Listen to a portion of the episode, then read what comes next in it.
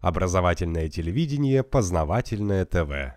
Более того, когда я вот из собственного опыта миграции скажу, что на самом деле, когда ты приезжаешь на Запад, ты как бы самим фактом приезда ты уже ставишь себя в позицию как бы просящего. Это действительно так. И в, это, в этой позиции очень тяжело сказать, утверждать, что я там такой, я это могу, да. Вот. Вы действительно можете. Ты действительно такой.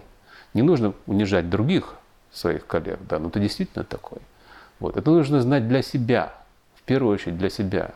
Не для диплома, а для себя. Чтобы не было вот таких случаев, да. Угу. Вот. Но знать нужно. Я лично не знал. И в моем случае, сказать, у меня было вообще смешно, сказать, ну, очень похоже на самом деле на mm-hmm. этот опыт. Вот, то есть я не хочу сказать, себя выставлять, как я, я там все это знал, да, я этого не знал то же самое, я сделал аналогичную ошибку. Я когда приехал, например, вот там в Израиль, буквально там в течение первой недели, там так получилось, что э, у меня было два предложения работы. Одно на позицию постдока в университете. Постдок это на самом деле студенческая позиция. Это человек, который закончил вот такую программу докторскую, mm-hmm. да, и после этого э, он годика три работает постдоком.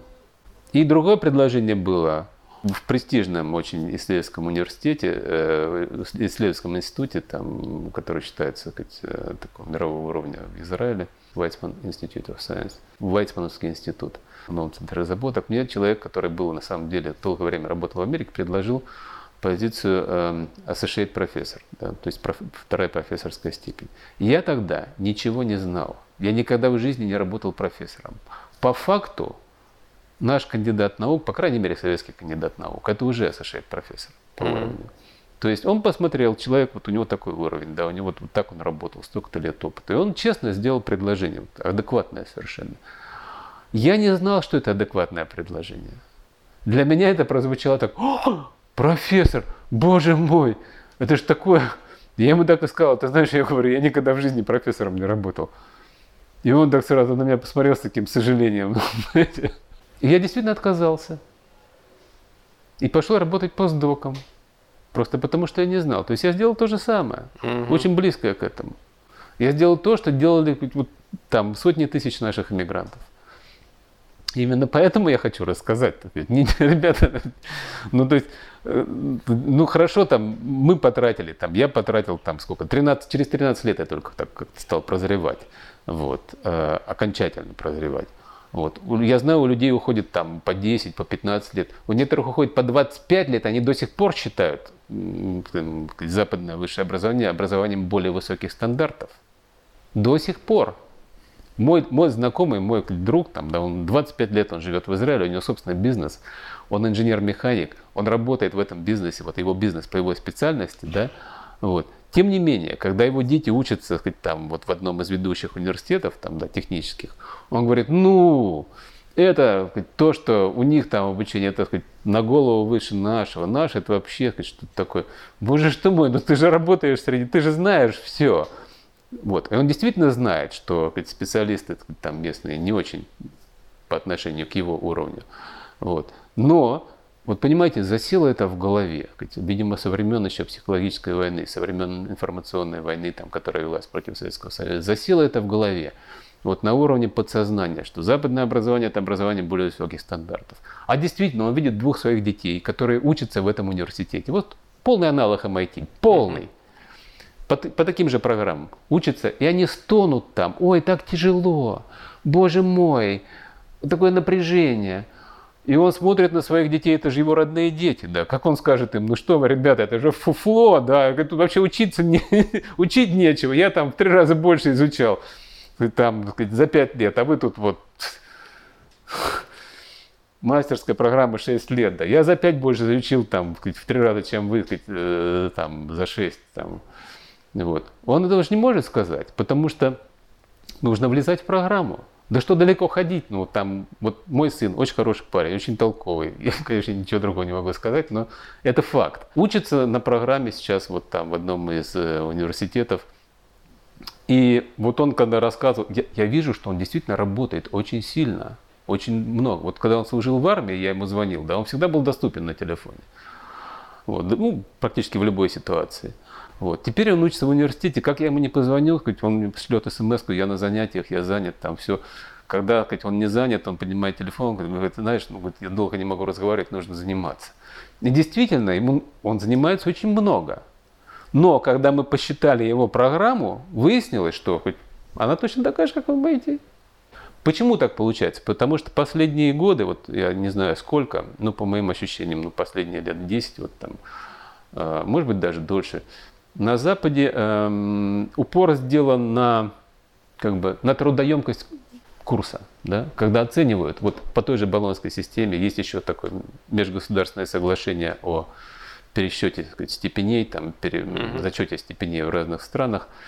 И когда сравнивают программу университетов, сравнивают, знаете что? Не объем знаний, не объем тренинга, а трудоемкость программы. Ну что значит трудоемкость программы? Трудоемкость программы – это сколько часов студент работал там. Но вы же тоже сравниваете часы получения? Я говорю только о, о, о тренинге, об аудиторном тренинге. Сколько студент самостоятельно работает, это его личное дело. А-а-а. Там есть, в, программ, в наших программах есть примерная оценка, сколько должен студент работать. Примерно в два с половиной раза больше. Поскольку упор делается, вот, по крайней мере в Европе и во многих сказать, близлежащих э, университетах на трудоемкость курса, то там уже началось такое, знаете, вот, ну вот тот же пример из одного из израильских университетов. Человек говорит, у меня на то, на то чтобы сдать одну лабораторную работу, помимо того, что я провожу там 6 часов, там, делая эту работу, я еще 15 часов трачу на всякое оформление. А, ну это обычное дело.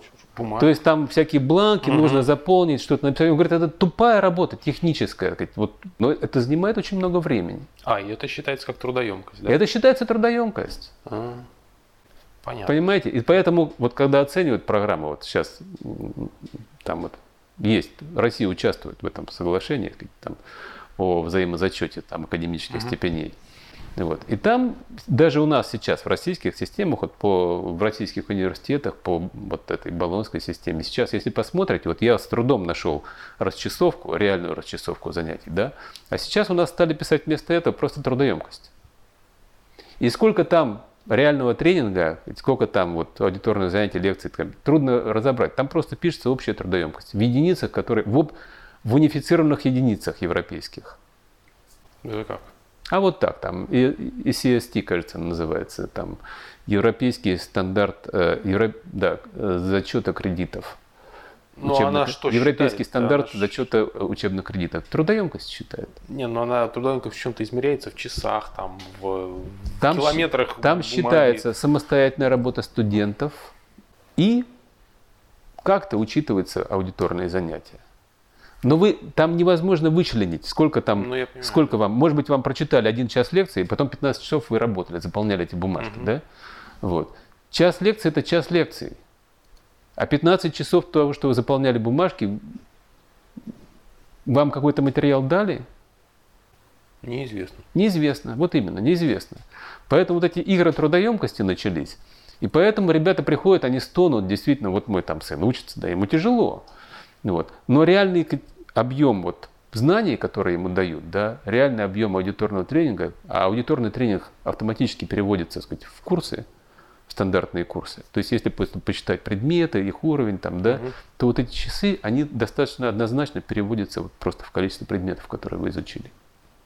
Ну, понятно. В общем, опять подлог очередной. Ну, это, это полуподлог. Познавательная точка ТВ. Много интересного.